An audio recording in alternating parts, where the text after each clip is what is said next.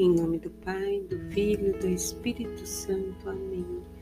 Quinta-feira, dia 12 de maio de 2022, e à luz do Espírito Santo, que possamos nos abrir e deixar com que o Senhor toque em nosso coração, nossa mente, e que nos dê sabedoria e entendimento para viver esse dia, esse tempo, de acordo com o que Ele sonhou para nós.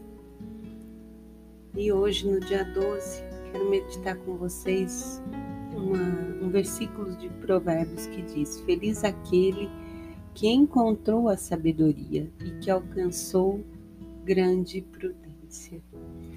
Por isso, todas as manhãs nós pedimos aqui sabedoria, entendimento. Quem encontra a sabedoria vai alcançar essa prudência.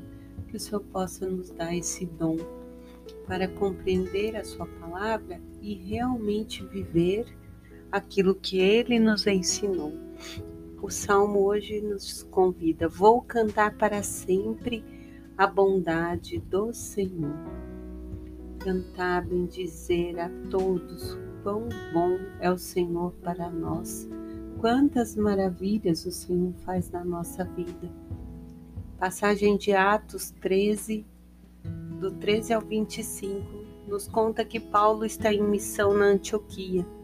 Está na sinagoga. Quando eles é, dão a palavra, e Paulo, ao assumir a palavra, então ele diz que Deus fez surgir um Salvador e que é Jesus Cristo, nosso Salvador.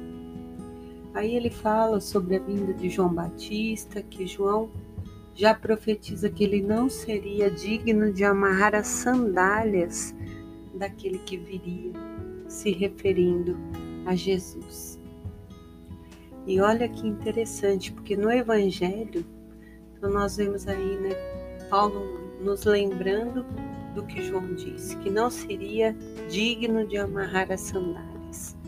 E não somos mesmo. E no Evangelho nós temos lá no capítulo 13, do 16 ao 20.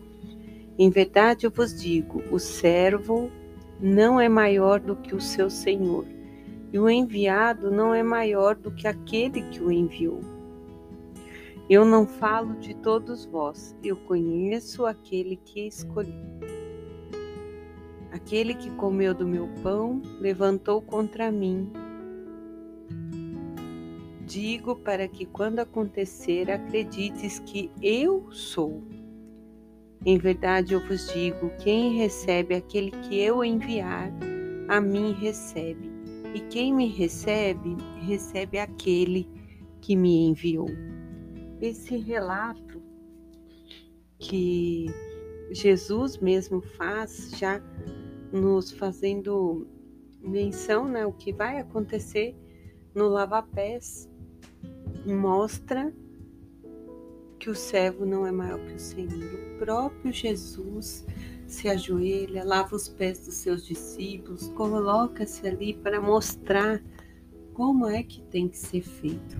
E isso serve para todos nós, porque em algum momento do nosso dia, da nossa vida, nós nos colocamos na posição de, vamos dizer, numa posição principal só que quando nós estamos à frente nessa posição, nós devemos ser os primeiros a servir, os primeiros a lavar os pés.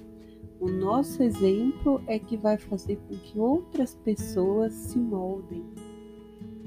E aí ele diz já, né, falando que aquele que comeu o pão, se referindo a Judas que vai traí-lo.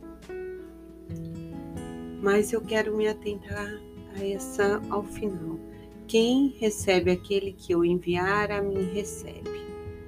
Então, Jesus nos deu o exemplo, Jesus mostrou que é servir e nos envia. Receber os enviados é receber o próprio Cristo. E aquele que recebe a Cristo recebe ao Pai. Se nós fizermos e pusermos em prática tudo o que Jesus ensinou, nós também seremos felizes, é, conseguiremos fazer com que a Igreja de Jesus possa crescer na sua obra,